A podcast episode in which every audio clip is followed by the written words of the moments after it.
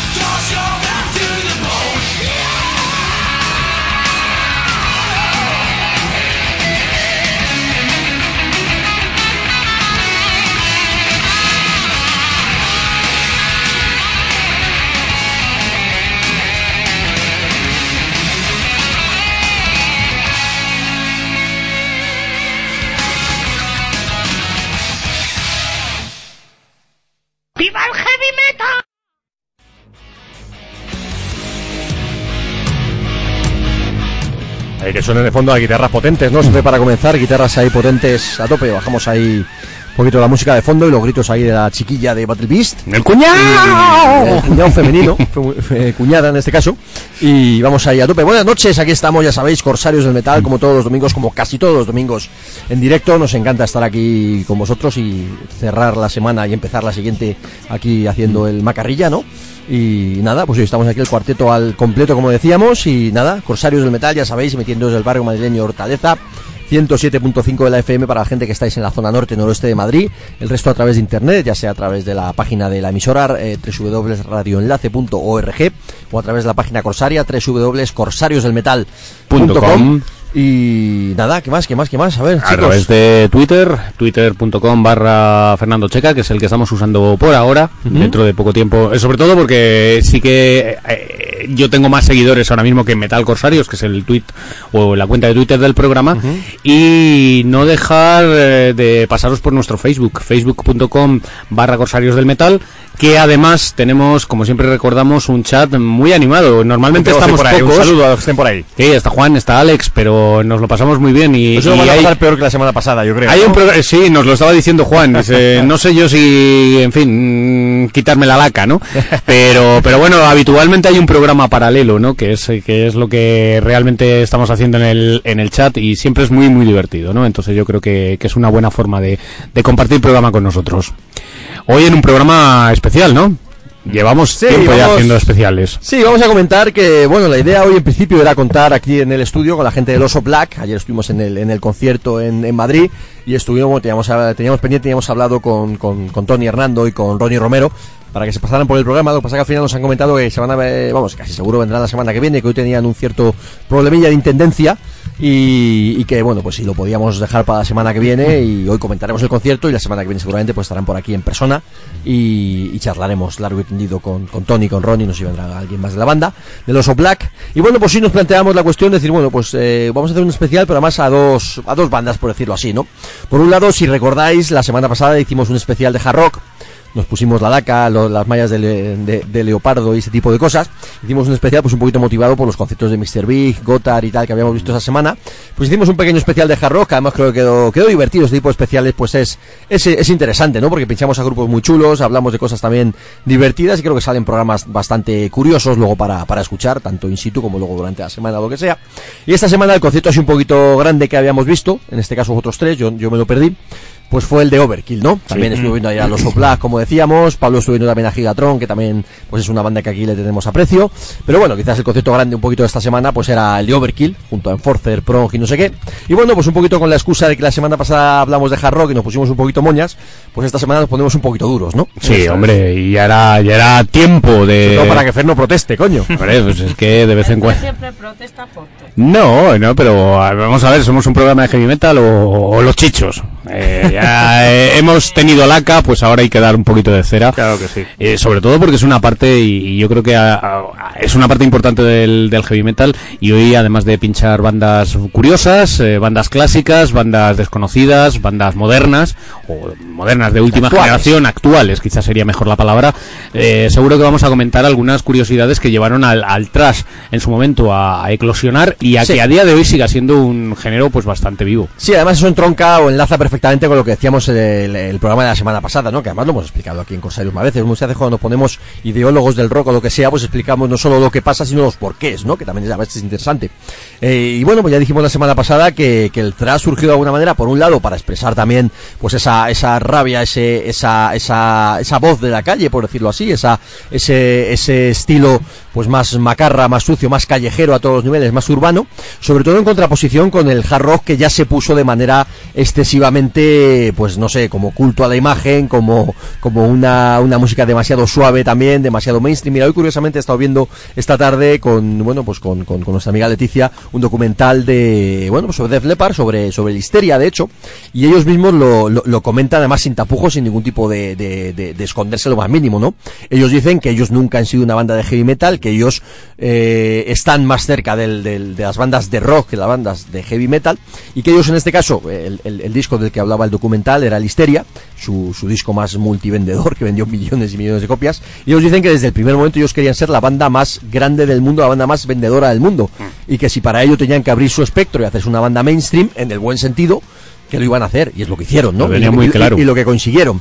Lo que pasa que, como decíamos la semana pasada, pues que al final esto se llegó a hacer una pelota tan grande que de repente la, la actitud, lo que se presuponía que era esa rebeldía, esa agresividad, esa forma de, de pensar, de actuar, de vestir, etcétera, diferente del rock and roll o del rock duro, se convirtió un poquito en una pantomima con el, con el hard rock, ¿no? Lo decía Dave Mustaine en el documental del declive de la civilización parte 2, que ¿qué era el glam metal? Le pregunta a Penelope Sferides y dice Grande, "Gay- grande". Gay LA metal. Gay LA metal. Sí, ¿no? Hombre, es verdad que también es eh, el thrash metal, hombre, eh, sobre todo en Estados Unidos quizás, sí que es verdad que surgió pues más o menos con el- cuando ya el hard rock empezaba a, a decaer un poquito, aunque bueno, también esto sería relativo de ver las cosas bien. exactamente Yo creo que las cuándo. fechas, las fechas eh, normalmente se, se pone en la decadencia del, del hard rock, pero bueno, cuando eh, ese momento en el que Metallica, Claro, Metallica, decide marcharse a, a San Francisco es el momento de, de más esplendor del glam metal, o sea que realmente no no hay primero hard rock y luego tras metal, sino que eh, es Se en paralelo, eh, se solapan.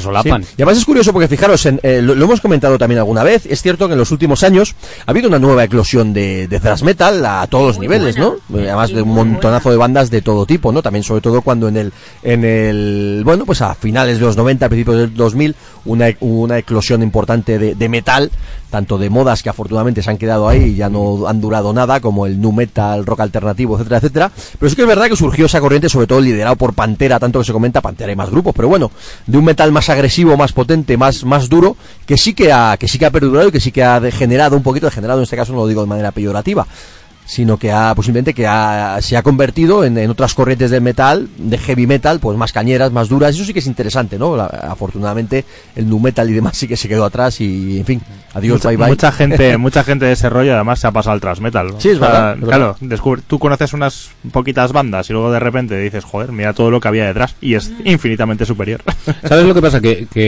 cuando hablamos de. Cuando se habla, no nosotros tal vez, pero cuando se habla de metal o de música metal, ¿no? Fuera de. Especialmente especialmente fuera de España, eh, pues lo primero que, que te viene es los sonidos más actuales, lo que más se está vendiendo, que sobre todo se centra en el death, en el black metal, Sí, la música más extrema. Una música más extrema, ¿no?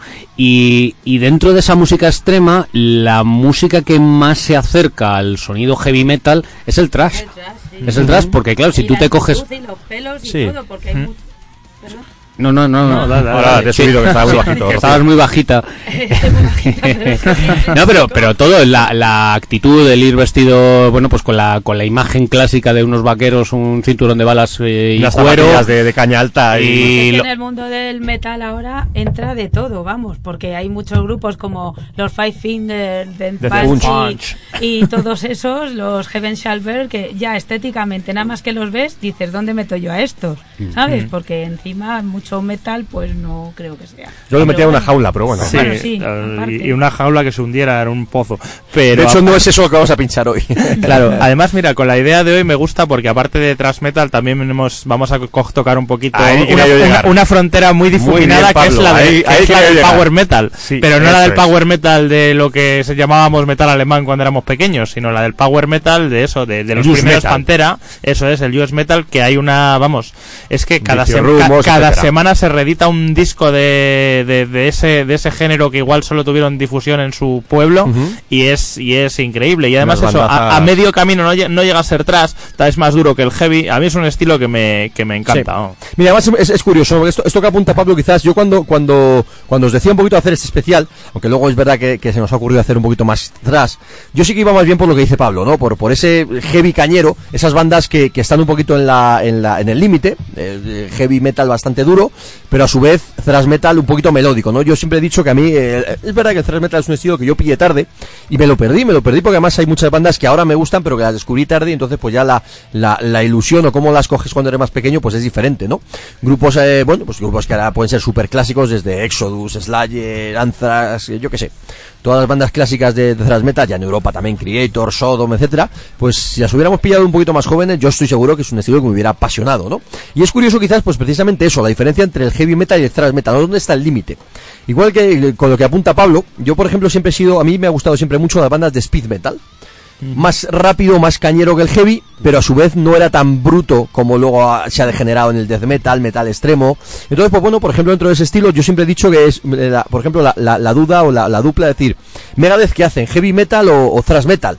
Se supone que es una banda de thrash metal, pero yo siempre No. la he considerado una banda de heavy metal. A mí ¿no? nunca me, nunca me ha parecido. Eso es. mí, Y salvo con el- Overkill salvo incluso pasa el primer El disco, primer disco. sí, Sí. y Sí. Overkill igual los primeros Eso discos son, son muchísimo más heavy yo creo que hasta el Years of Decay no es puro heavy metal o sea Pero- puro thrash metal pero pasa también con Slayer, por ejemplo, ¿no? frontera Así como Claro. que se van entrelazando. Es lo que decíamos, que los bordes, los bordes Los son, bordes- son muy, muy, muy difusos. a, mí me, a mí me gusta más cuando tiran a heavy. De hecho, yo creo que de las bandas de thrash más grandes y tal, mis favoritas siempre han sido Anthrax. Claro. Porque son los más heavy, porque Veladona canta como un puto Sí, heavy, el, el- el- el primer disco de Anthrax es, es thrash metal, pero luego ya pasan, bueno, pues a, a más heavy. Eh, Está más heavy y Bueno, eso es que el tocando primer, eh, que el primer hijo de, de Anthrax es más, es más thrash, no, el primer hijo de Anthrax, el, el Arman Ready es heavy metal. 100%. pero- luego ya el primer hijo con Veladona, eh, vale. Claro, pero pero al final eh, sí que es verdad que los, los Big Four estos, Ujú. pues dices, en fin, Slayer, Slayer thrash metal Sí, pero prácticamente luego, toda su historia. yo, yo he traído, he, he Pero traído cogieron el- Metallica, en fin. Claro. Yo Kill Em All sí, pero a partir de Kill Em All He traído el primer hijo de Slayer, el primer hijo y primer EP, y vamos a escuchar luego, que además lo hemos escuchado alguna vez aquí ya, que el Haunting de Chapel y tal, que es, es heavy metal, porque todavía no existía el thrash metal, ¿no? Y además luego pues, vamos a hacer una cosita también que nos gustó la semana pasada, y yo creo que más interesante, ¿no? A modo de broma y a, mo- y a modo también un poquito de, de excusa para, para desarrollar el programa, pues esa pequeña batalla también entre Estados Unidos y, y Europa, ¿no? Además, eh, en dos vertientes. Por un lado, a nivel de thrash metal, tal vez, por, por, por decirlo así. Y luego es curioso también, como bien apuntaba Pablo, que estaba el power metal y use metal en Estados Unidos, pero en Europa teníamos el speed metal. Eh, los primeros Halloween, los primeros Blind Guardian, los Rage. primeros Creator también, Rage, efectivamente, ¿no? Son esos grupos que están totalmente en la en el límite, ¿no? ¿Qué hacen? Heavy metal, metal, Grave Digger en sus comienzos. Bueno, en sus comienzos y más adelante también, ¿no? Es curioso también ahí derimir a ver un poquito, al final son etiquetas, ¿no? Y, y yo que sé, al final nos gustan muchas cosas. Vamos a empezar con Vamos música, a ello, ¿no? ¿no? Vamos a empezar con música, efectivamente. Estaría bien. Yo creo que además que con todo que estamos especial de hablar. necesitamos Este es un especial de hablar de thrash metal. Necesitamos un, espe- eso es, un, un especial, eh, dos horas para hablar de esto. No, tenemos dos horas para introducir la cuestión, la materia, y a partir de ahí, durante un mes, un par de meses, tenemos que desarrollar. toda la- en fin, ya veremos, ya veremos. Bueno, vamos lo primero a brindar por, por, por, por nosotros, por el thrash metal, por el heavy metal, por la buena salud de, de todo este tipo de cosas. Todos con cerveza hoy ya. Hombre, Restablecido. Hoy, ¿qué hago? ¿Me duermo también? Hoy. No, te podemos hacer una foto con las revistas que estamos ojeando Ah, aquí. sí, es verdad. Y ahora los publicamos. Esto en es fin. todo mío. Bueno, En pues en fin, mejor que digas No, eso sí, eso es to- to- todo de Rocío. Bueno, pues vamos a poner, vamos a, además a, a empezar con una cosa muy curiosa. Vamos a empezar, muy, muy- muy curiosa entre comillas, muy curiosa para lo que estamos hablando, ¿no? Vamos a irnos al año 82, vamos a empezar la batalla entre Europa y, y, y Estados Unidos. Y vamos a empezar la batalla, por decirlo así, por aquello de dónde estuvo el comienzo del thrash metal, ¿no? O del speed metal, lo que queramos llamar. Yo me acuerdo cuando empezamos a escuchar esta banda, una de las favoritas del programa, estamos hablando de ACEP, lo digo ya. Cuando empezamos a escuchar ACEP, decías, claro, ACEP es uno de los adalides del heavy metal. Joder, pues por supuesto, ¿no? Obviamente ACEP es una de las bandas claves del heavy metal. Pero claro, yo recuerdo como un montón de veces que se ha comentado decir, ¿cuál es el primer tema de thrash metal? Pues hay un tema súper cañero, súper típico, súper habitual, que no puede faltar en un concierto de ACEP y que todos conocemos, que yo creo que es un tema de thrash metal 100%, ¿no? Estoy hablando Eso del... Lady Lu. No, el Lady Lu. Sea Wins. Estoy, estoy hablando obviamente del Fast as a Shark. Eso Es un- marcó es- la vida es- de mucha Es heavy metal, es speed metal, mucho. es thrash metal, Es una pasada. es caña está. burra de Lenares. ¿Qué es esto? en fin, ¿os parece para comenzar ahí a tope con el Fast as a Shark ahí en vinilo? Claro que sí. ¿Os cuadra? Re- Reverencias Accept. Por supuesto, año 82, pues fijaros que ya en el año 82 el speed metal empezaba a pegar en Europa, pero vamos, tela, tela. Pues vamos con ello, esto es ACEP, está sonando en vinilo, además con un vinilo original, ¿eh? ni reedición ni hostias, de la época. Está, a ver si suena el tema, está un poquito rayado. Vamos a ello. Con eso sabéis la intro, ¿verdad? Pues venga, por ello.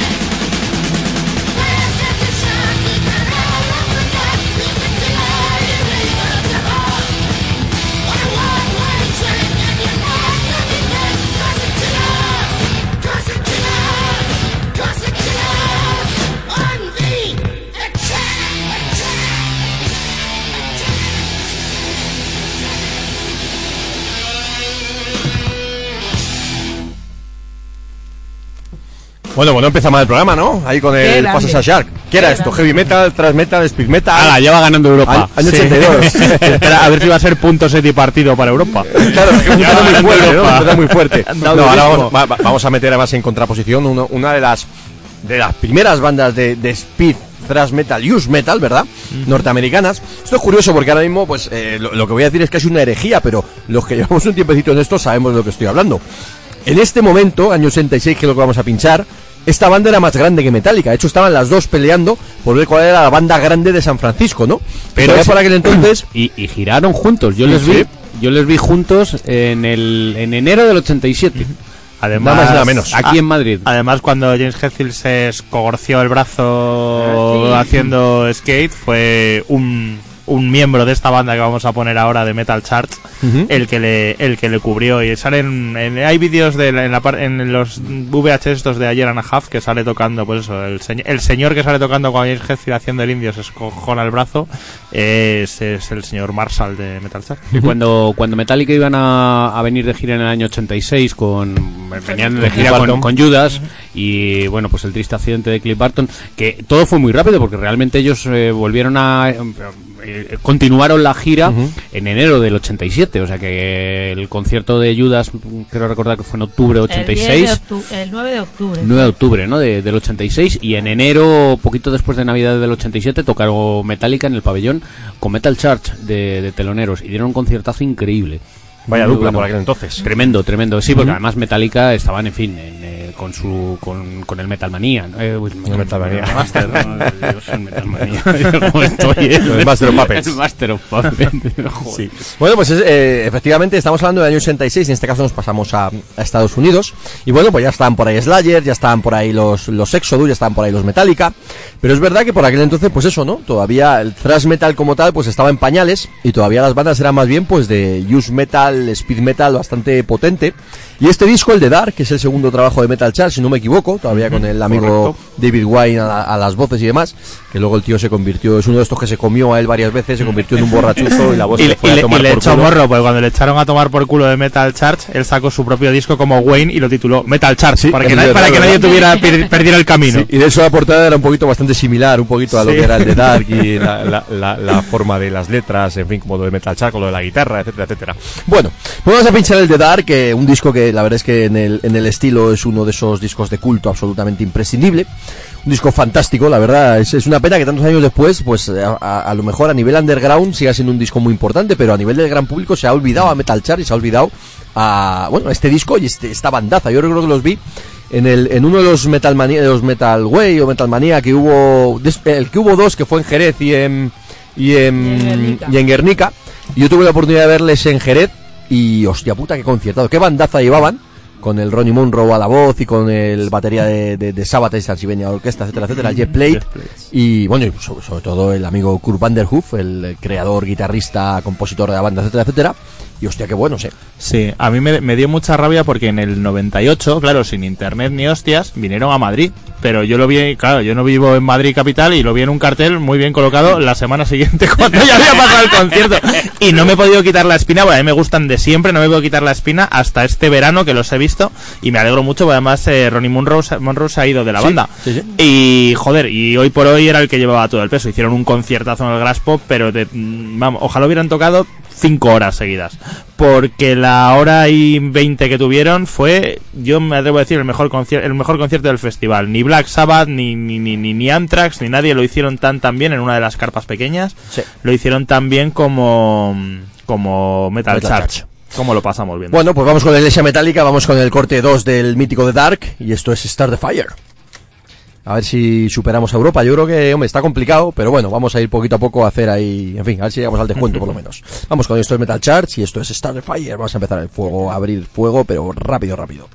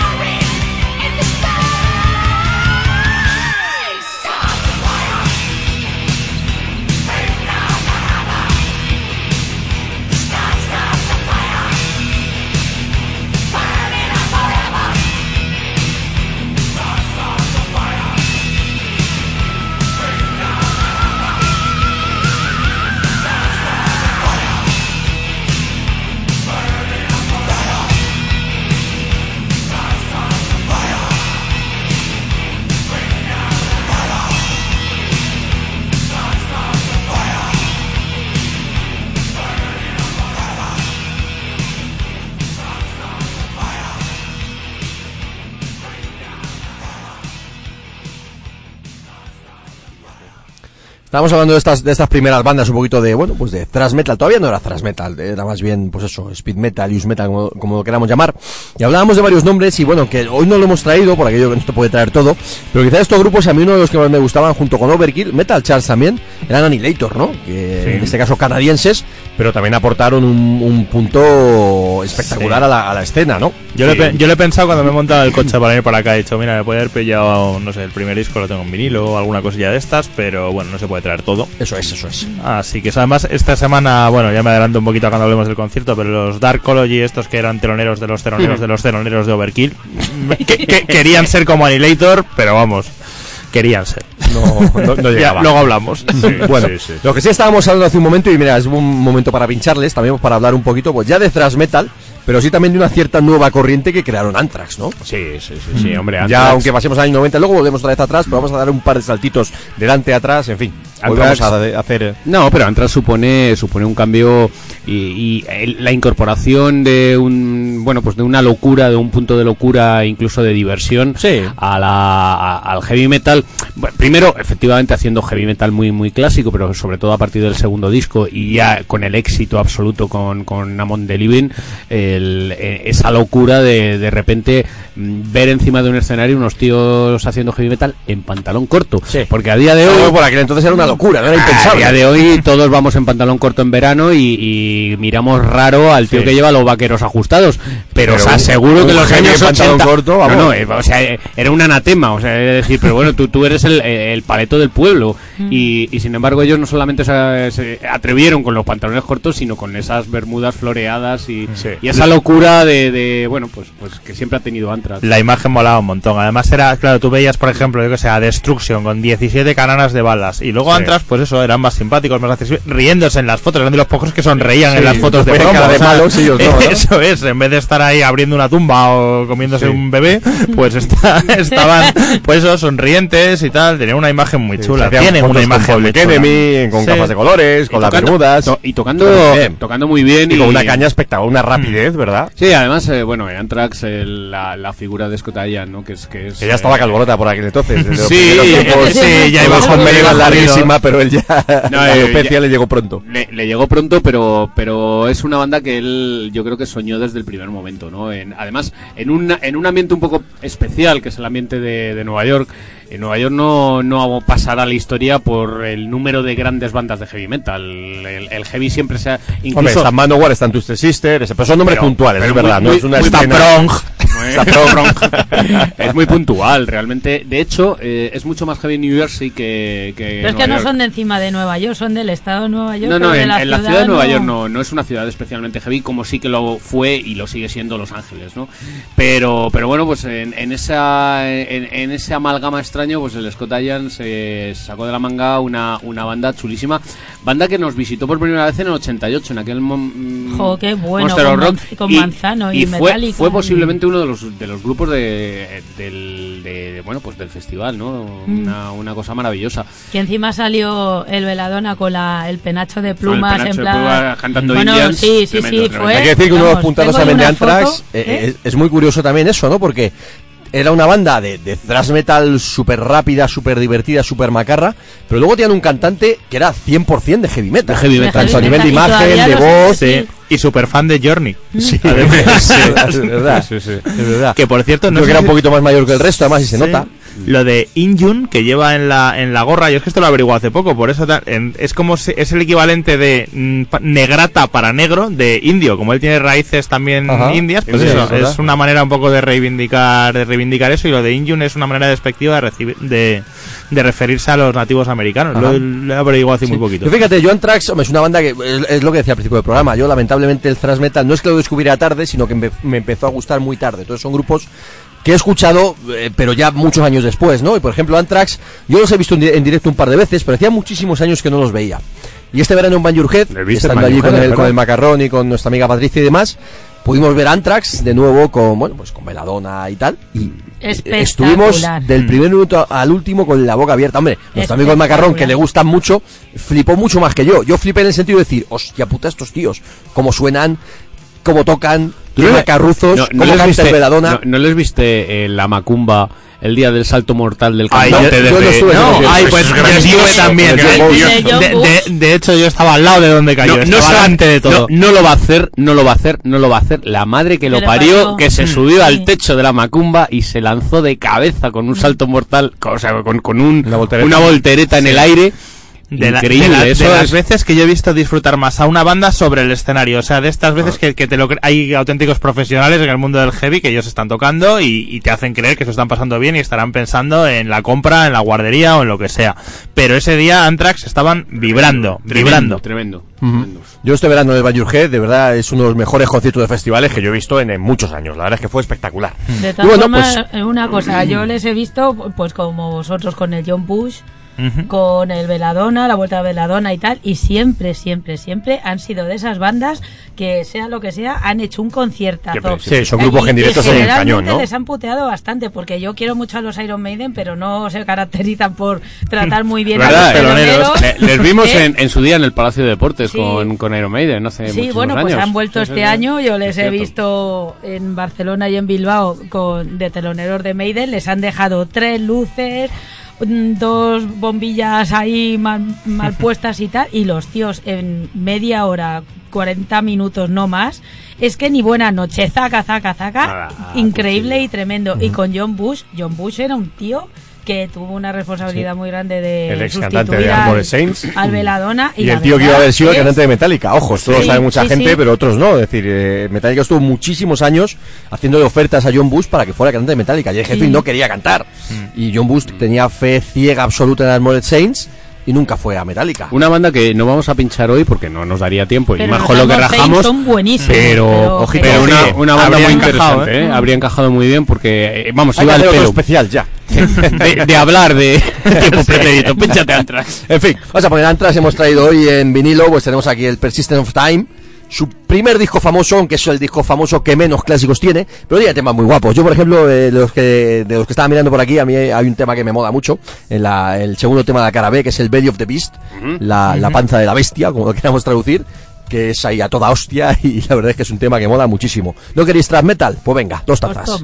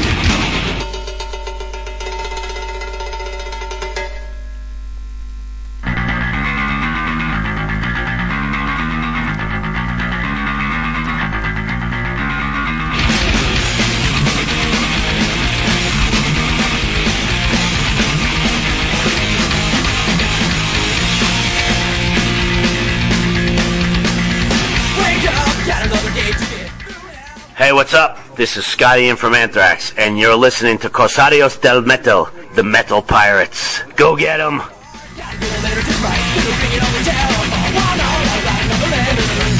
¿No queréis thrash metal divertido? Ay, es qué el- tema, el qué the tema. Time, como mola. Bueno. Este tema haciendo mosh a saco. No, eh, para mí es uno de los, fíjate, de, de toda mi colección de discos, es uno de los discos que, bueno, pues lo compré cuando salió y lo he escuchado un millón de veces y me encanta. O sea, eh, hacía muchísimo tiempo que no, que no lo pinchaba. Bueno, la verdad es Pues que ¿sabes ya los vinilos, a mí? pero El me- a mí me vuelve loco, me el pone los mejor. pelos de punta, es buenísimo. El State of Euphoria. Me También, también, Ah, pues Me a, a encanta, mí de los clásicos el que me, yo mi favorito absoluto de Anthrax y de mis 10 favoritos Eh, de, el toda- de de- Living. de toda- no no el spreading el spreading. Ah, es que el spreading tiene el, el puntito exacto de ser heavy muy cañero pero sigue siendo heavy y a mí ese, ese Oye, punto me el, el Amon de Living es una obra maestra. Yo como soy más heavy, a mí el Arman Ready me mola un huevo. Y una cosa. Armand El Dangerous. El Ready también, pero... El Arman Dangerous con el primer cantante, que es más heavy, a mí es un EP que me mola mucho. me gusta Y una cosa, los Trust, los franceses, tienen que estarle agradecidísimos a Anthrax. ahí habrán pillado la- habrán pillado dinero no, eh Pero mucho dinero. Eh, joder, como los, como los Diamond Head con Sí. Metallica. Aparte que todo el mundo conoce más o menos a los Trust por culpa de Anthrax. ¿eh? Sí, por, por eso y porque, Bueno, tocar a, porque tocar a Nico de los Maiden con ellos. Sí. Pero verdad. bueno, tiene un videoclip y ya me lo dejamos el tema así que pero ah, del antisocial Trust que es que es como la, la peli del vaquilla y el torete en un desguace rompiendo coches, bueno, es para verlo. Luego ahí tenemos la versión del antisocial de los suaves, De Los bastante Suaves. conocida y muy guapa, ¿eh? También. En fin, bueno, vamos a pasar cómo va la, la batalla Europa-América, cómo va la cosa. Eh, Europa-Norteamérica. va ganando América, Ah, ¿eh? América está pegando fortísimo. Bueno, bueno, vamos a, va- vamos a meter un peso pesado de Europa. Lo que pasa es que en este caso me vais a tirar un poquito de las orejas, pero ya que estamos con los 90, vamos a ir a, a un tema curioso, ¿no? A una, a una cuestión curiosa.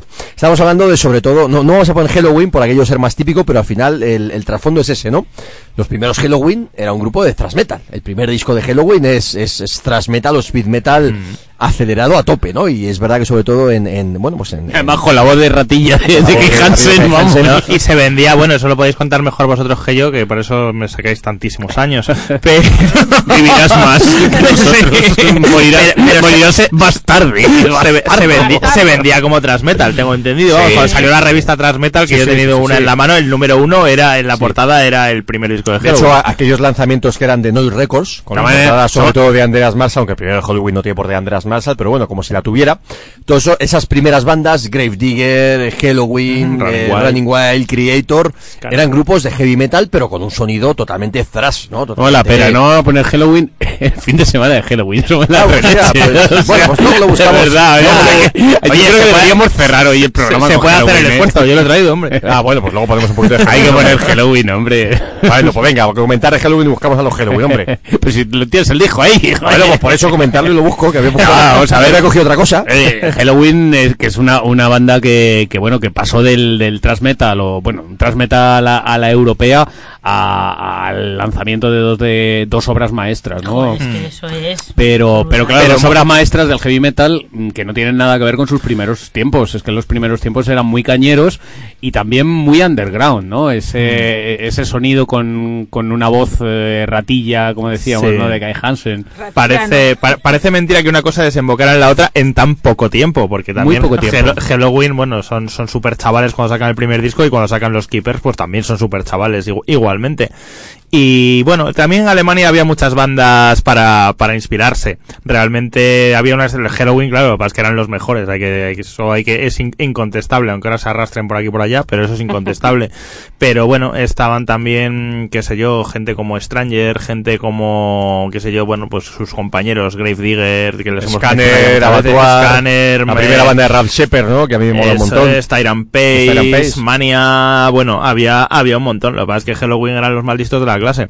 Hmm. Y claro, pues se llevaron el gato al agua y encima ya sorprendentemente luego sacaron los keepers que era ya la cosa Eh, pero increíble. increíble de todo, porque las portadas fue una Todo, revolución. todo, todo la- Y luego las historias, las letras, todo era. Y luego lo de la continuidad Sí. del Keeper 1, en plan cuento, Keeper 2, y, Y, ya te y lo, matado. y lo elaborados que son, porque al final a mí me gustan mucho los prime- el primer EP y el Walls of Jericho y todo lo que quieras, pero al final son canciones muy cañeras que, como decía luego, para meterse con Kay Hansen, lo decía Mike Michael Wake decía, son canciones de titular de periódico, porque lo que hacen es chillar, chillar el estribillo ahí, Judas, Judas, o Starlight, o tal. Eh, Ya luego lo más elaborado se lo se apunta ahí la medallita a luego- Michael Wake.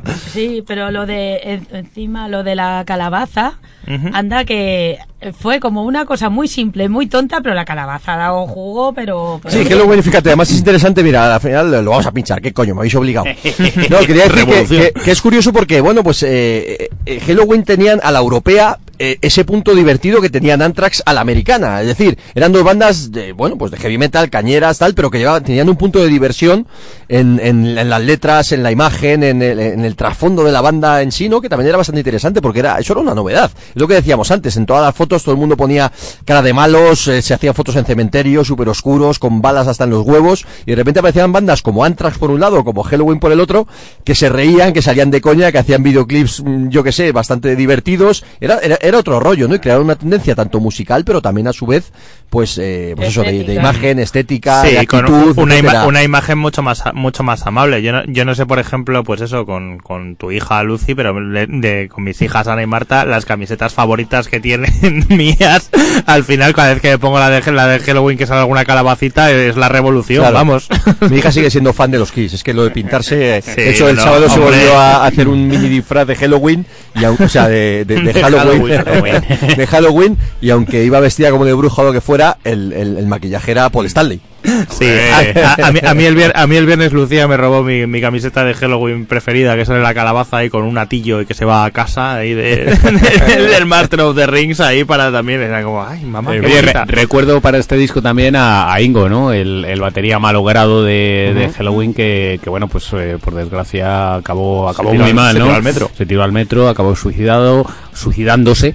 Suicidado, No, no, se acabó, suicidó ¿no? nadie, se suicidó él mismo. Pero que, que, bueno, que es uno de, esos hitos negros también, ¿no? De la historia del, del heavy, de la música dura europea. ¿Y qué tema? Porque ahora eh, tú eh, sí que te, te dejamos elegir.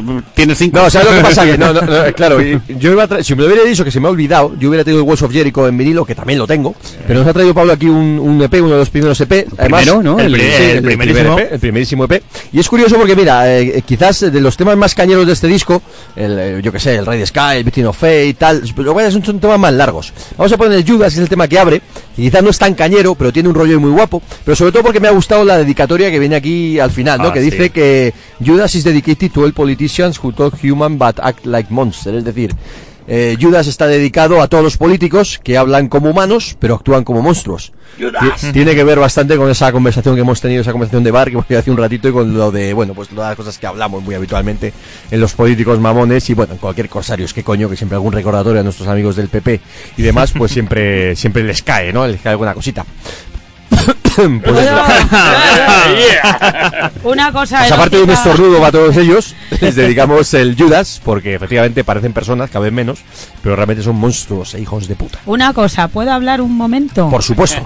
Como mujer del ver, programa que como eres, mujer eh, del programa que soy, el bueno, los dos conciertos que dieron los Halloween de teloneros del Dio en el, pabell- en el pabellón, sí, el pabellón del Madrid, el Michael Kiske con unos pantalones de cuero, con bordecitos en rojo y dos calaveras en el, digo dos calaveras, dos trastas de estas, dos calabazas en el culo, es una imagen sexual que no se me olvidará jamás. Una de las ¡Olé! mayores- ¡Ea, ¡Ole! Ahora, es una de las mayores fantasías de Rocío, por ejemplo, teníamos las, la- la- la- las pajas que se hacía macarrón con las fotos de, de, de Poison. Yo Bueno, cuando... de- joder, No. me ha quitado todo el amor, Nuestra, tío. Toma. nuestra fantasía es con Doro, con, con Lita Foro, con lo que sea, y luego pues las pajas de Rocío pensando en el culo de, de, de que que pensando en este- el culo, es que esa imagen no se me olvidará jamás. Dije, ¿qué es esto? Y he estado buscando esos pantalones, pero nunca los encontré. Ole ahí el. En fin, ¿no queréis escuchar la parte, la parte divertida, la parte desenfadada del thrash metal? Pues ahí lo tenéis. Eso. Venga, vamos con Halloween, esto es Judas en vinilo y a por ello. Vamos a ver si poquito a poco recuperamos el tono para, para Europa, ¿no? ¿Punto para Europa o qué? Vamos Sí. con ello, puntazo.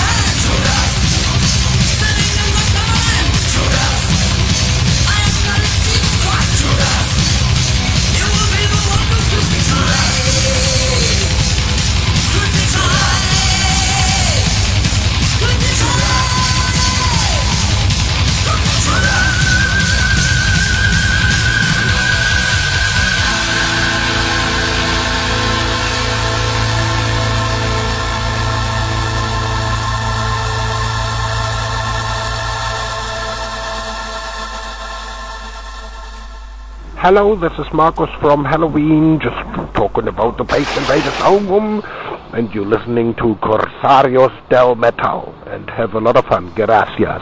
Cortado cerveza, chicas, chicas.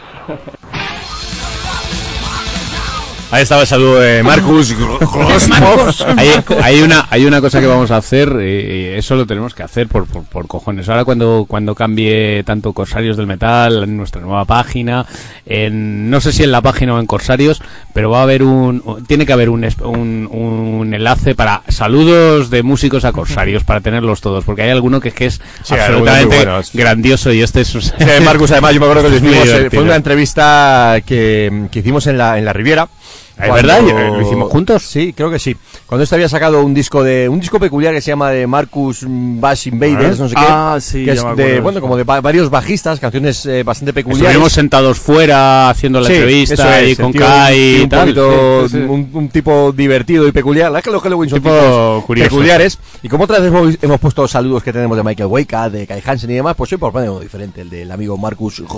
Peque- peque- pequeñito también. Sí, también es un este, tío ¿eh? pequeñito. Yo tengo una foto con él y le digo al tete. mira, Sí, es verdad, es verdad. Pues imagínate dónde le llevo yo, que le vi en el Hellfest y dije... En fin.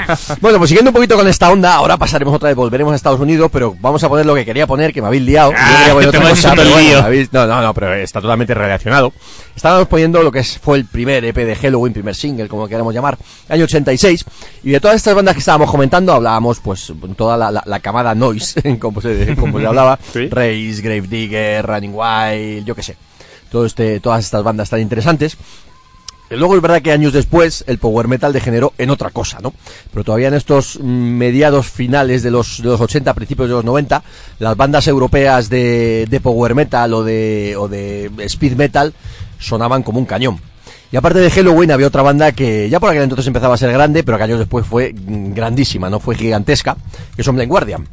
Y estaréis diciendo, comentará mucha gente, joder, los Blind Guardian, pero si estos son dragoncitos, espaditas, fantasía, cuentos y tal. Estos Que tíos todo el son... mundo evoluciona. Claro, pero los cuatro o cinco primeros discos de Blind Guardian entramos en lo, en, en- en lo mismo que estamos comentando. Eh, thrash metal, speed metal, con una base rítmica brutal, una caña espectacular y unos temas, pero vamos, de bandera.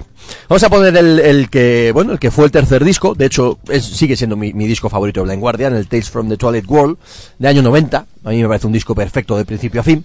Y bueno, pues un poquito, pues como se suele decir, que el power metal son espaditas, dragones, rollo épico y tal. Pues para muestra un botón. Esto se llama nada más y nada menos que Welcome to Dine. ¿Os parece? Pues venga, a saco, a por ello. Qué bandaza y qué pedazo de disco.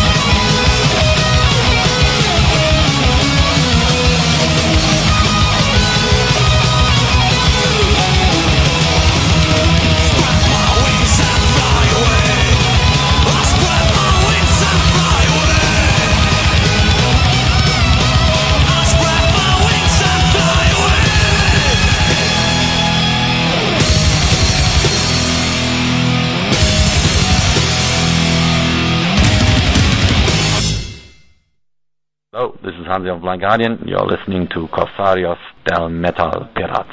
Enjoy it. Eso para la gente que diga que eso, que Blind Guardian es un grupito de, pues eso, de fantasía, de mm, para moñas, para niños, de cuento, de épico y bla bla bla, ¿no? Oye, pero una cosa, lo Dime. de los cuentos y lo de los dragoncitos, ¿qué pasa? ¿Qué tiene de malo? lo No, no, no, no, no, si no, no- no- lo digo en sentido negativo, A lo digo ver. para la gente que te dice precisamente, pues eso, ¿no? De los grupos, pues que son como gru- grupos Disney, ¿no? Que luego sí que hubo unos cuantos grupos Disney, los que sobre todo después de cuando los ya... Blind Guardian se apuntaron al carro todo. Claro, eso es. Pero los, es que era los cuatro o brutal, cinco ¿eh? primeros discos de Blind Guardian, al igual que pasaba con Halloween, etcétera, etcétera, en fin, una caña, un sonido, unos temazos de la hostia. que se marcaban los tíos porque que tocaron, bueno, que al final no tocaron Mago de Oz porque serían unas hostias en el, Oh. en el camerino, pero vamos, que se montaban los tíos, era muy grande, muy grande. Luego pasaron de ser muy grandes A ser muy aburridos, tan- tan grandes como aburridos, Sí, sí. pero Hacer bueno. jugadores de rol y esas cosas. Sí, sí, sí, pero bueno, molan. Bueno, pues ahora sí que nos vamos a pasar, a, vamos a volver a Estados Unidos, vamos a volver a, A ver, palomitas. metal, a comer palomitas, y vamos a poner una cosa curiosa que ha tenido Rocío, un single, un EP o como fuera, Este, este va a molar, ¿eh? recordando el, lo que fue ayer el concierto de Elton John en Madrid. Bueno, real- real- de Madrid. real- realmente nos vale para eso y para, re- bueno, eso y para recordar la banda Sí. del que fue bajista de Metallica, Metallica, y, sí, y la bueno, y uno, una de las bandas importantes del mundo del thrash metal en, en Estados Unidos, ¿no? Sí, estamos hablando de los Flotsam and, Jet, ah, Flotsam and Jetsam. Jetsam, en este caso de, de, de Phoenix, de, de Arizona, una banda que sobre todo con sus dos primeros discos fue bastante importante, ¿no? Con el, el Doomsday for the Deceiver sobre todo, bueno, de año qué bueno. 86 y el No Place for Dis- Disgrace de año 88, pues la verdad fue una de esas, de, de esas, bueno, entonces nuevas bandas de thrash metal, que junto con Exodus, con Death Angel, con, en fin, bueno, con Metal Charge quizá, pues por aquel entonces eran los grupos bastante importantes del estilo, quizás no de una primerísima fila, pero de la segunda división eran bandas top, ¿no? Y de nuevo navegando por ese estilo más heavy dentro del dentro del propio thrash metal. Hicieron además este este año les hemos vuelto les hemos vuelto a ver por aquí abriendo para Sepultura y haciendo un concierto, vamos, barrieron lo- los triunfadores del día barriendo por supuesto Sepultura, cosa que no es muy difícil hoy Sí. por hoy.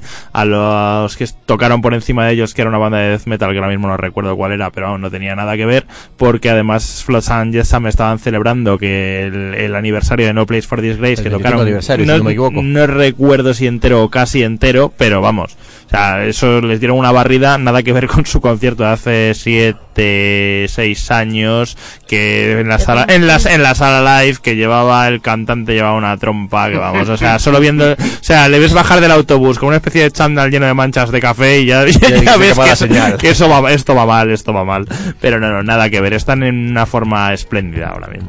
Bueno, pues vamos a poner el, el single además, el desde, bueno, pues eh, de- del año, a ver, no recuerdo exactamente, año 88, el single Saturday Night eh, Is Alright for Fighting, eh, una versión de, que además también hicieron Wasp años después, y en fin, un tema que han hecho varios, varias bandas de, de Creo, rock o de creo que metal. Vince Neil en solitario, creo que también. Puede ser, puede ser un tema que sobre todo en Estados Unidos pues debe ser bastante bastante importante a nivel de versiones de, de rock y metal como estoy diciendo. Y bueno, pues como curiosidad vamos a poner en vinilo esta, este EP de Flotsam and Jetsam de año 88 y la versión tan chula que hacen eh, tras, tras metalizada como queramos llamarlo del clásico del Elton John del Saturday Night eh, Is Alright for Fighting. Y por cierto, nuestro amigo Ángel estuvo ayer en el concierto de Elton John y nos dijo que, por supuesto, que no era rock, ni metal, ni nada, pero que qué conciertazo se pegó el amigo de las gafas. Es que es una Dos horas y media y que el tío un crack de la hostia.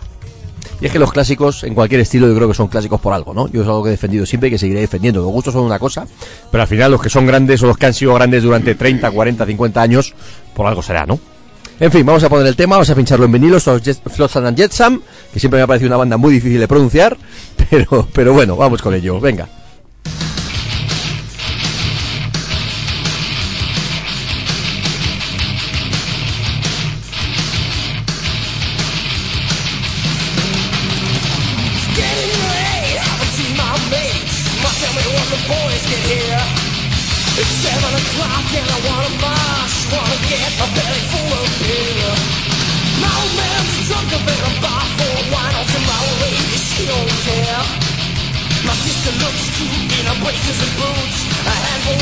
Don't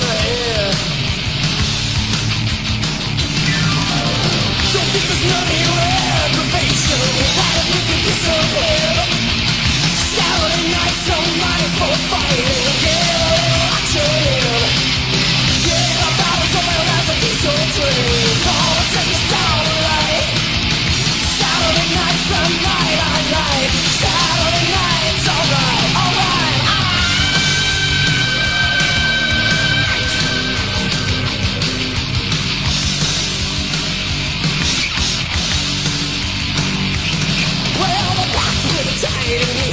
Tonight.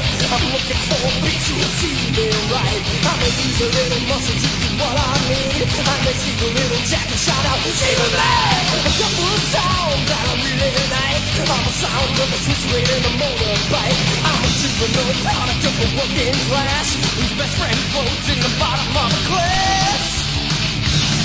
So here's none of your aggravation. How we can discipline. Saturday night's alright for fighting. Get a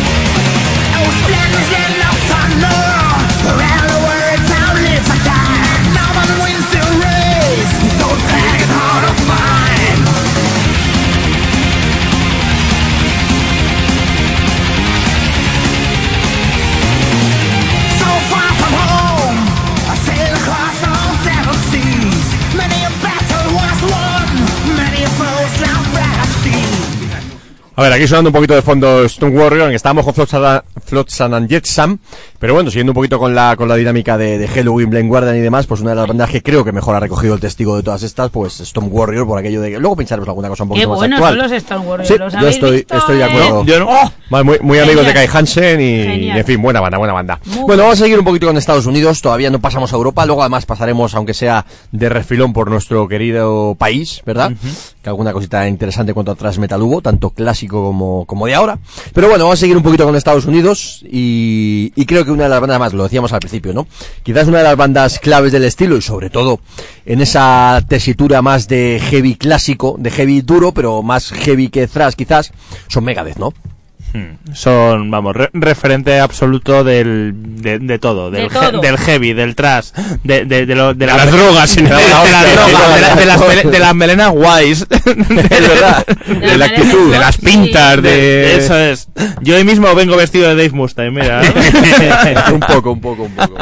Sí, no, y, y la lástima es que en los últimos años Megadeth pues hayan entrado en una en una espiral o, o en una carrera un poco hacia abajo, ¿no? Porque haciendo discos, bueno, pues eh, escuchables, poco más, pero en directo, En pues. directo Mustaine, eh, eh, bueno, mucho, pues ¿no? está, está el tío bastante jodido, está el tío bastante mayor, eh, y unos que envejecen mejor y otros que envejecen peor. Y Mustaine, pues, a a- además, fíjate, es curioso, nos lo ha comentado más gente, es curioso el bajón físico que ha pegado, ¿no? Porque es un tío que hace cinco años físicamente estaba de puta madre. Mm, lo estábamos El- el hablando. pelo, la cara, y de repente le ves ahora y parece un- un- una señora mayor, ¿no? Lo estábamos hablando mayor. ahora, Met- Metal Hammer en la mano como si fuera Lola, diciendo ahí, oye, qué viejo está Dave Mustaine. Pero es un madurito interesante, ¿eh?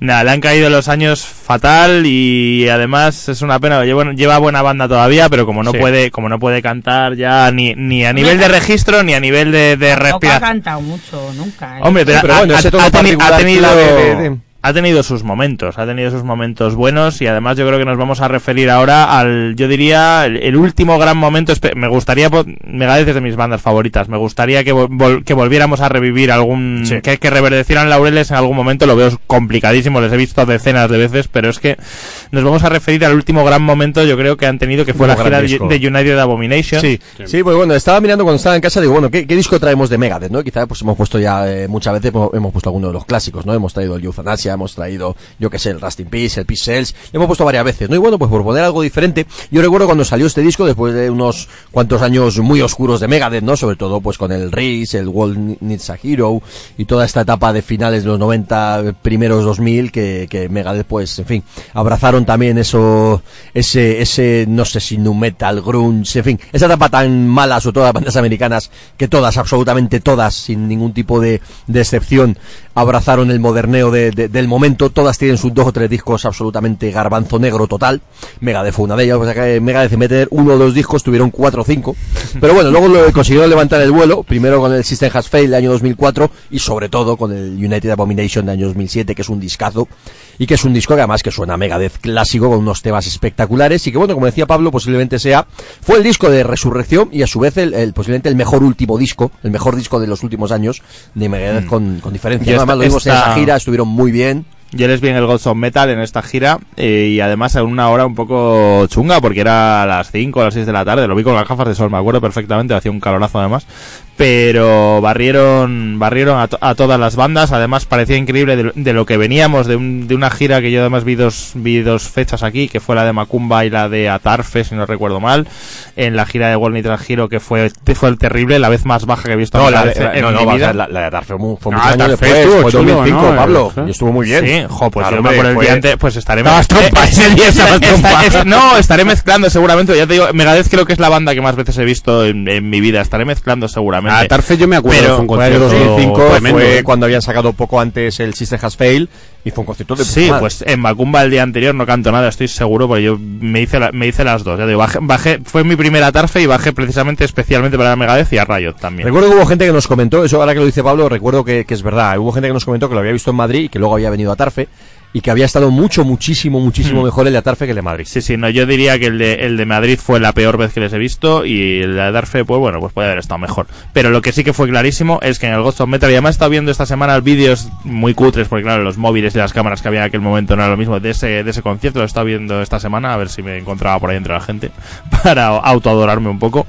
Pero, pero vamos, o sea, de repente, de pasar a- de un Dave Mustaine cantando mal, apático, no sé qué, Dave Mustaine que hacía headbanging, tocaban otra Sí. vez los temas rápidos, Take No Prisoners, eh, no sé, Wake Up Dead, todo, todo- bueno, bueno, bueno, Y que le volvía a echar ganas encima sí, del sí, sí, com- comple- completamente haciendo sus, sus poses, Volvía a tener el tal. pelo molón, en fin. Mm, nada, que- nada que ver con la, por lo menos la última vez que yo le he visto hasta ese momento, que ha sido en el Grass Pop de hace dos, tres años, vamos, todo medios tiempos Sí, y eh, pidiendo la hora y... Yo la última vez que lo vi fue en Hellfest hace dos, años, fue, ¿no? Dos años Fue de los, de los peores conciertos que yo he visto en mi vida. Claro. A nivel de una banda grande, de lo peor que yo he visto en mi vida. Ah, bueno, estoy pensando, no ha sido la última. La última ha sido en el Sony Sphere con los Maiden y Anthrax aquí en Madrid. Y bueno, estuvo bien porque tocaron temas raros del Countdown que no suelen tocar.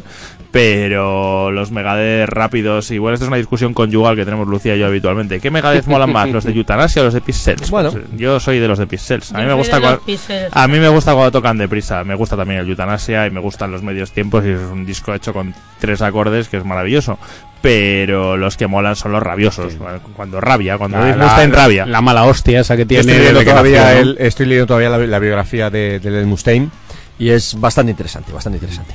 Bueno, pues vamos formas, a... cuando abrazó la religión, se quitó de la droga, se casó, no sé qué hostia, a todos se les va la cabeza. Sexo, droga y rock and roll. Sí, sí, es no, que esta gente cuando drogas, deja de drogarse, muy mal, muy mal, muy mal. para los Se tóxicos. marchitan muy rápido. Sí. Bueno, vamos a poner el tema, además el disco, pero a su vez quiero poner el tema que, que de hecho eh, eh, salió de repente, esto fue curioso, ¿no? Que ha pasado con más bandas.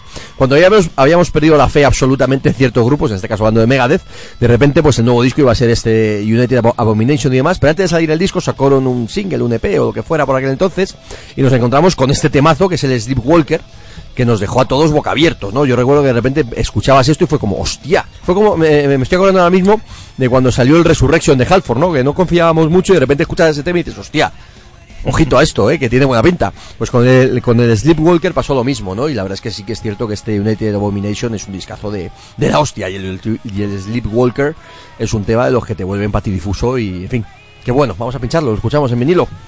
Vámonos. Pues venga, lo dicho, esto es Sleepwalker.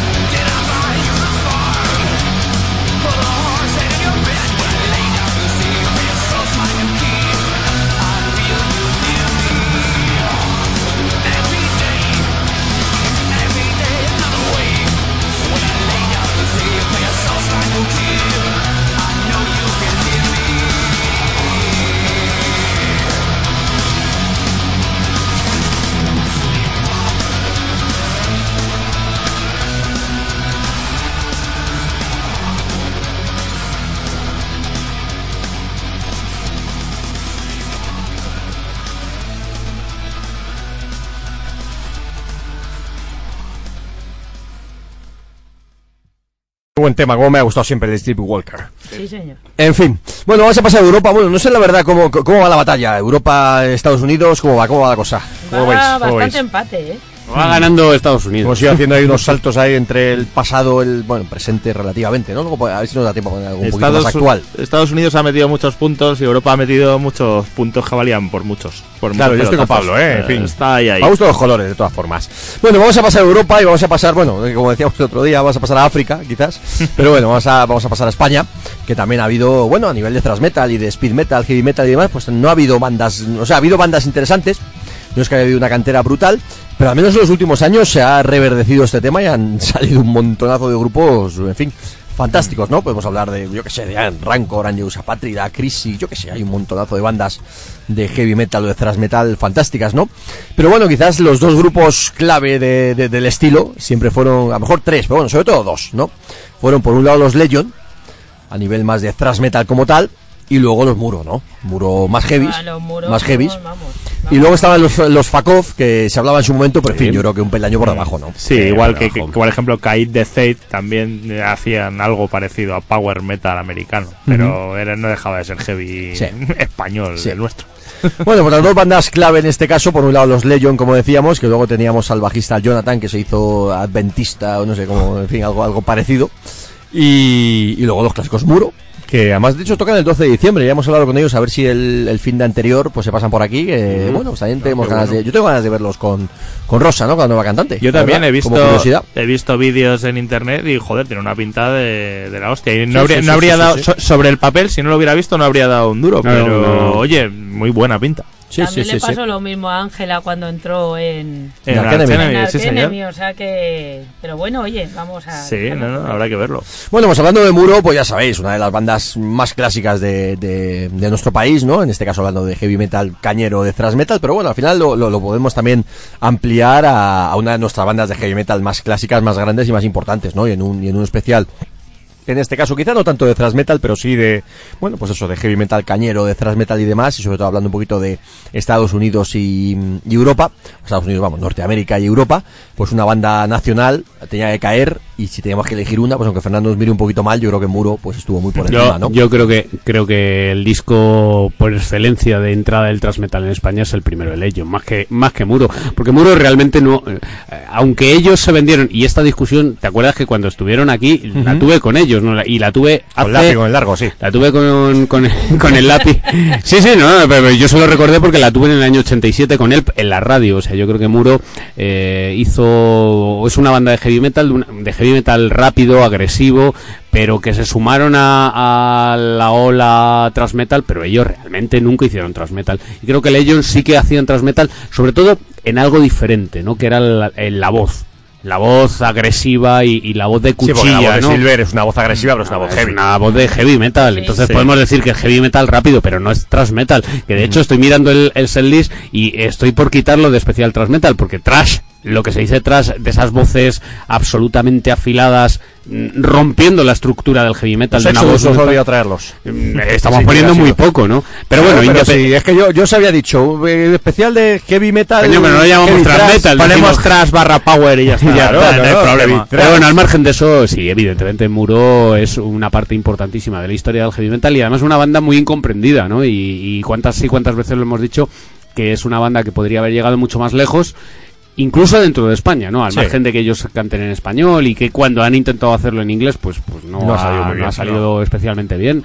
Pero, pero bueno, es una banda muy querida y, y, y muy querida fuera también, en algunos muy apreciada. Iba, iba, a decir, Sí. iba a decir yo lo mismo cuando en la primera, bueno, no, creo que fue la segunda despedida, cuando grabaron el directo en Caracol, había, pues oye, para lo que es Caracol, proporcionalmente a la cantidad de gente que allí estábamos, había bastantes extranjeros que habían venido a verlo. Por cierto, en ese, en esa, en la contraportada de ese disco sale aquí el que habla con su señora esposa cuando era su novia. antes, de te- antes tener vástagas. Sí, igual, era- éramos, éramos jóvenes y... Muro es una banda, yo le he tenido siempre muchísimo aprecio y mucho cariño. Hemos entrevistado a Muro aquí en el programa, yo les he entrevistado a ellos también para Rafa Basa varias veces, he hecho críticas de sus discos. De hecho, su último trabajo, el del último jinete, todavía con Silver, me parece un discazo cojonudo, pero bueno, hoy que estamos quizás hablando de, de más clásicos en general, pues vamos a poner uno de sus discos absolutamente de referencia y nos vamos al telón de acero. que se abría directamente pues con eso, con el telón de acero, ¿no? Uno de los temas claves de nuestra historia de, de- del heavy metal, del, del, del heavy thrash speed, como queramos llamar, la banda más dura, el grupo más duro. Tan, A ver, Pablo. Sí, tan, tan claves como para que qué pena que no esté Carlos hoy, porque cuando yo formaba parte del Látigo, la banda heavy de Carlos, tocábamos este tema. Bueno, un, recuerdos. un super clásico que se llama Telón de Acero y que siempre ha sido un placer escucharlo, ponerlo, cantarlo y disfrutarlo. A por ello.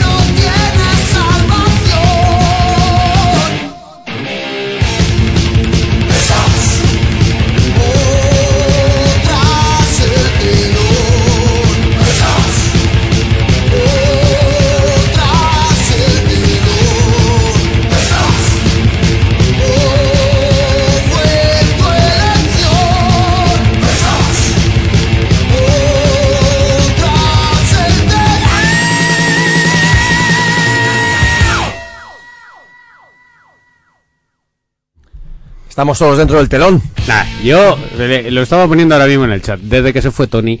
Desde que, desde que se quitaron las pieles a lo yo yo tuve, tuve la suerte, la suerte desgracia, no lo sé. Bueno, uno, uno, uno tiene una memoria muy antigua eh, de, de ver a Muro, pues no sé, tres o cuatro veces en, eh, pues allá por el año 84, 85, con Tony, claro, el que luego fue cantante de Sangre Azul, cuando iban vestidos con, con unos taparrabos así de pieles y tal. Y, y recuerdo un concierto con Panzer en, en las fiestas de Moratalaz en la que debíamos ser, pues no sé, entre 10 y 7. no, no, no, entre 17, o sea, entre 10 y 7 personas allí en un entarimado que nos pusieron en, en las fiestas del pueblo y bueno, pues del pueblo, de- del distrito, ¿no? De, de Moratalaz. Y tocaba eso, tocaba Muro y, y Panzer, ¿no? y muy poquita gente.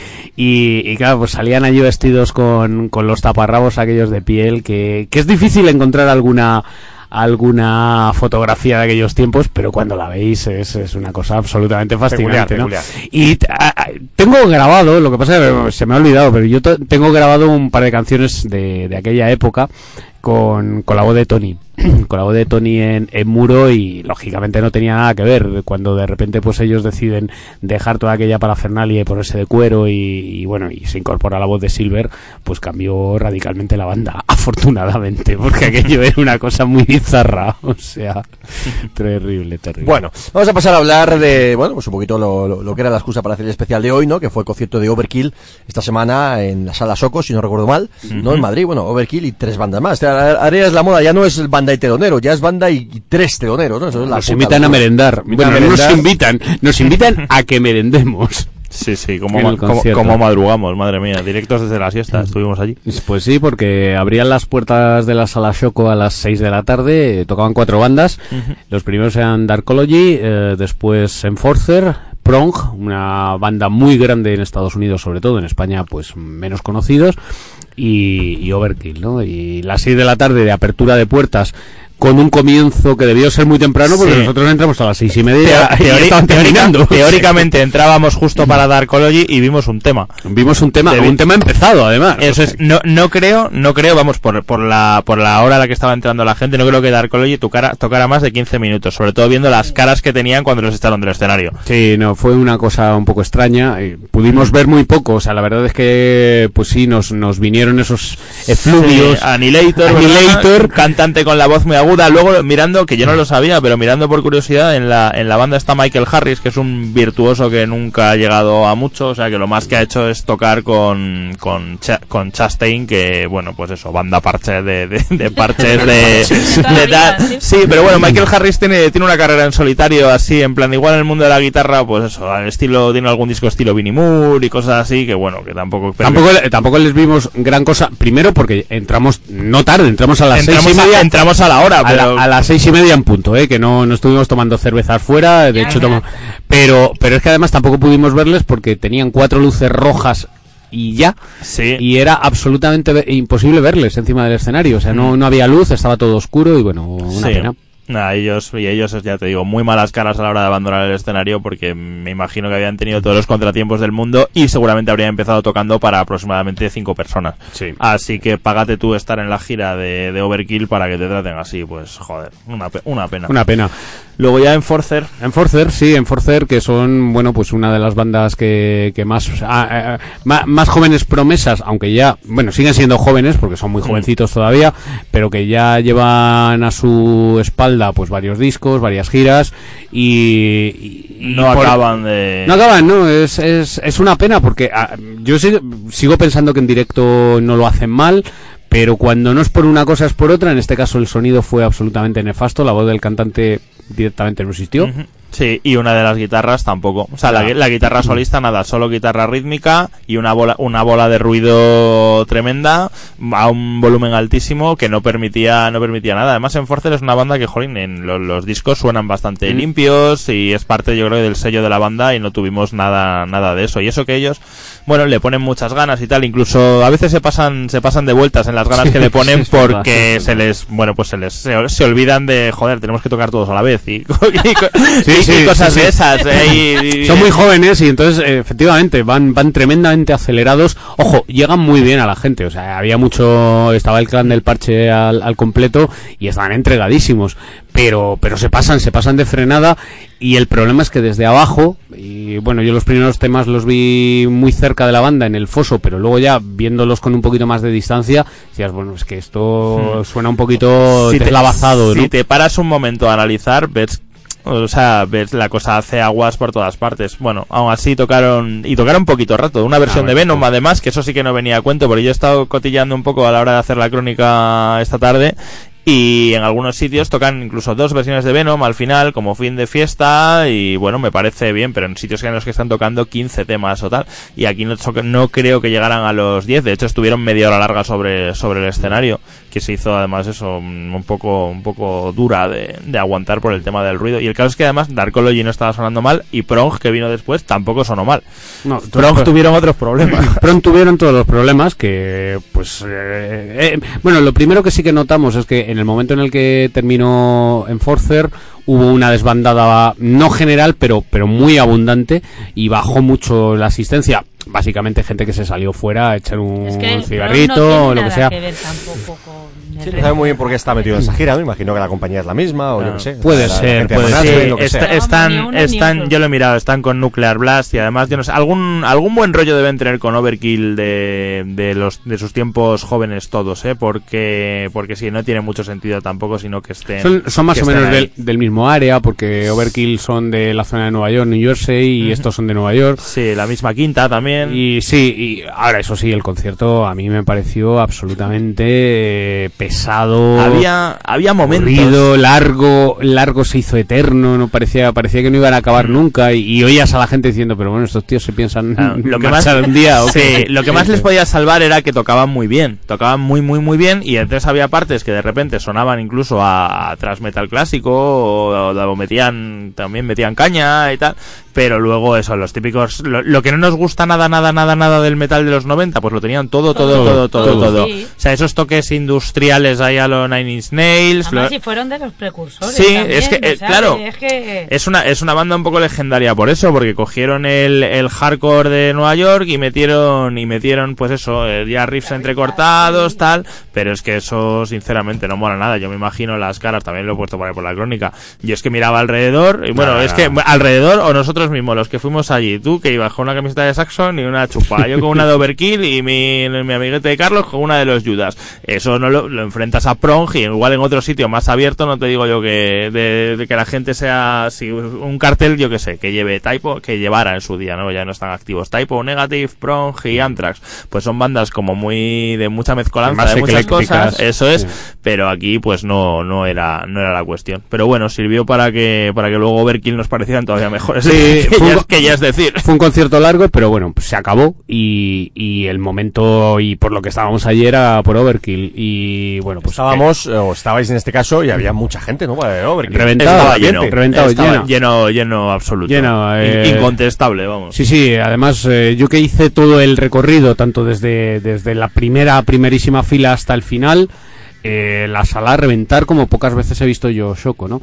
Eh, gente de todo tipo, de, de todas las edades, chicos, chicas, y, mm, gente mayor, gente joven, y todo el mundo entregado con una banda que, que parece mentira la cantidad de años que llevan eh, Overkill encima de los escenarios La cantidad de buenos discos que tienen. Mm. pues sonando y, y- y enarbolando la bandera del thrash metal, porque esto sí que lo tienen muy claro, ellos hacen thrash metal. El, el Bobby Kindle este es una cosa absolutamente increíble. Qué manera de cantar, es, es como una cuchilla. Bobby en- Bleach. Bobby, cómo, Bobby Bleach. cómo se, cómo se mantiene. Yo me, yo me acuerdo perfectamente. Yo le, le tuve la oportunidad de conocerle de, de- de chiripa, le conocí personalmente en el 99. Bueno, me acerqué a él, yo un poco trompa además. Y hay que decirlo, era joven, inexperto y Claro, madre claro. mía, madre mía. Y esto era un tío majísimo, amable. Y, y, oye, es que yo veo cómo, nos, cómo me han caído a mí los 15 años que han pasado desde entonces y cómo le han caído a él y, y estoy espantado. O sea, desde el sábado digo, Porque madre lo mía. suyo es un montaje. No, pues, pues, pues debe ser una máscara. Pues ya Y en- quisiera y yo. encima con Feo, el- eso sí, feo. Es que es feo. Feo como un limón. Claro, Parece le una pasa- serpiente, ¿eh? Le pasa lo mismo que a Lemmy. ¿Qué le pasa a Lemmy? ¿Que no envejece? No, es que feo desde pequeñito. Es que ya, pa- ya parecía, ya feo. parecía viejo antes. Pero cantando Eso muy como El bien. eterno, el eterno viejo, ¿no? Que es el amigo que Sí. el, el, el- el- el amigo Carmine Apis y el bueno, so- sobre todo el eh, ay, se me ha olvidado el mismo nombre, el batería de White Snake de toda la vida, el Tommy Aldrich. Tommy Aldrich, Sí, es verdad. Es Es este otro. Sí, también- viejo y en fin. La misma historia. Y encima que fu- fuma como un carretero, pues se, sal- se salía a fumar al, al, al backstage. es- eso es, entre, entre vamos, en un, en un mismo tema de tres minutos, se podía, de cuatro minutos, se podía ir a echar caladas un par de veces.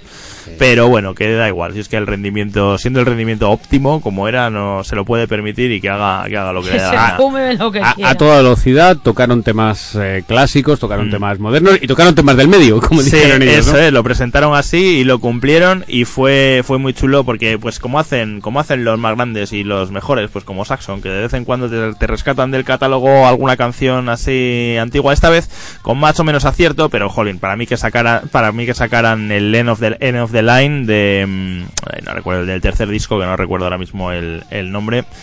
Eso fue una, Under una- the Influence. Eso, de Under the Influence, exacto. Me imagino que, va- que unos cuantos temas también del, del nuevo disco, ¿no? Del White Devil, el White Sí, Devil, eh, Funcionando, White Devil Armory. y funcionando muy bien, ¿eh? Sí, sí, es que eso fue, fue chulísimo también. Yo que recuerdo no- los últimos discos de, de Overkill. la Iron verdad que Bound también es una Immortal, pasada. ese Iron Bound, Electric Age. A mí el Electric Age me pareció Mm. espectacular. Yo tengo en vinilo el Relics, eh, bueno, el, el Relics 14. El disco que hacía el número 14 Ajá. de la banda y hostia, qué, qué cañonazo, ¿no? La verdad es que llevan 7, 8 discos nuevos, por decirlo así, brutales, ¿no? Mm, Son los que además que funcionan con la gente funcionan funcionan muy bien. Los es- lo, lo del medio igual es lo que lo que peor funciona en la época esta. Además es bonito que jolín, Overkill han seguido siempre girando y viniendo, aunque hayan tocado en la sala live Sí, para verdad. 50 personas. Bueno, 50 es una exageración, pero igual 100 Sí. para 100 personas y ahora bueno, pues recogen los frutos de haber estado a las duras y a las maduras Sí. cuando no venía nadie y tal igual ellos seguían haciendo sus giras y tal y cual, pues ahí están. Encima han conseguido renovar su público porque no es no es solo no es solo no esto solo estábamos nosotros ya más o menos mayores, sino que bueno, pues había chavales de 18, 19 y, y encantados y además con los, los que más vibran con los con los nuevos clásicos, me atrevo a llamar los nuevos clásicos perfectamente. Es que es un nuevo clásico porque Overkill ha influido encima en mucha gente, ¿sabes? O sea que lo bueno que tiene esta gente es que nunca han renunciado ni a sus orígenes, ni pelo, ni Eso moda, es. ni nada. Tontearon un Han pelín. sido- un pelín, pelín, Yo sí me atrevo a decir que tontearon un poquito, pues eso, en el año 96 o así metieron un poco más de groove. Tampoco, nada que no hicieran otros, eh, tampoco, y sin, sin renunciar a su personalidad, tampoco, pero esa, a mí esa época me gusta, me gusta un pelín menos. Pero bueno, que tampoco fue, fue ningún drama, ni se les pueda, ni se les puede acusar de haber dado un bandazo para, para intentar algo comercial que no, que además luego no le salió bien a nadie.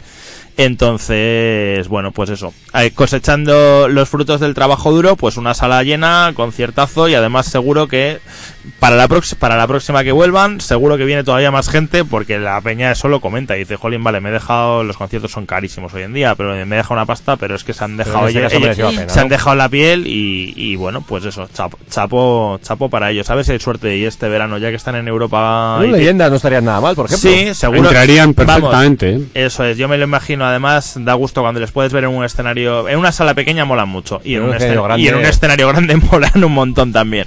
Y tienen los clásicos y oye, es una banda más o menos grande. Estaría, a mí me gustaría, me gustaría verles, me gustaría verles en, a ver si alargan un poquito, tienen un montonazo de fechas. A ver si alargan un poquito ya y empalman con el verano y se quedan aquí y hacen unos cuantos festis. Estaría Sí. guay. Bueno, vamos a poner un- uno de sus clásicos, ¿no? Vamos a irnos al segundo disco, año 87, ¿no? El, el Taking Over, un disco del cual yo tengo una camiseta. y lo ha traído Pablo en vinilo. Vamos a poner uno de los temas que tocaron, además, creo, ¿no? Sí, el único, el único que metieron de El este, de este disco. Esta vez no, no cayeron, bueno, repartieron El muchísimo. Union que es más Eso habitual, quizá, ¿no? Repartieron mucho, mucho el setlist por todas las épocas y la mayoría metieron un montonazo de discos y no pueden representar todos y además tocar los clásicos. Pero bueno, pues uno un poquito de aquí, un poquito de allá y a Taking Over le tocó Wrecking Crew, que como va a faltar. Pues nada, sonando aquí en vinilo y buena cera en Corsarios, a por ello.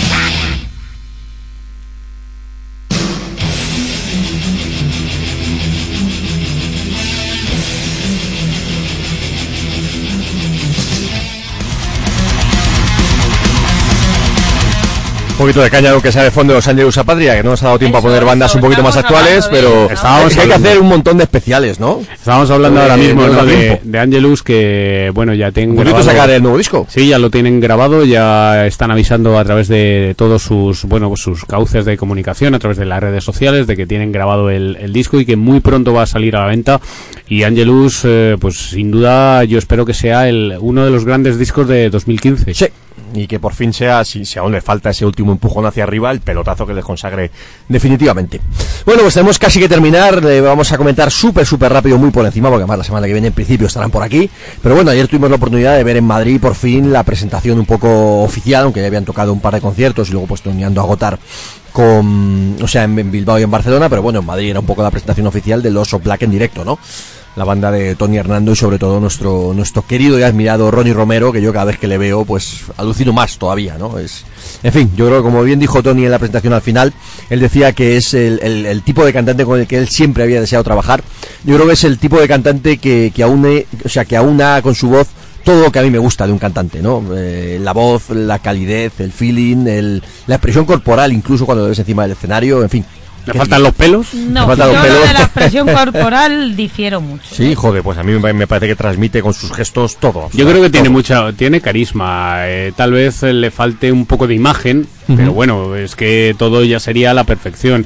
A mí me sigue recordando mucho a Freddie Mercury más que a, a un Sí. cantante de heavy metal, ¿no? Pero eh, físicamente me refiero. Sí, ¿eh? pero la voz, Pero obviamente, la, como decimos, la voz de es, los- eh, para mí es el mejor cantante de- de heavy metal de España sin de ninguna los duda. discípulos aventajados es- de Ronnie James Dio, por supuesto. y de hecho, eh, Lords of Black, cuyo disco puede ser, puede gustarte más o menos, pero en directo, yo estoy seguro de que si, si ellos no estuvieran viviendo en España, si fueran una banda alemana o una banda, no sé, norteamericana, eh, estarían llamados a, a tener un éxito brutal.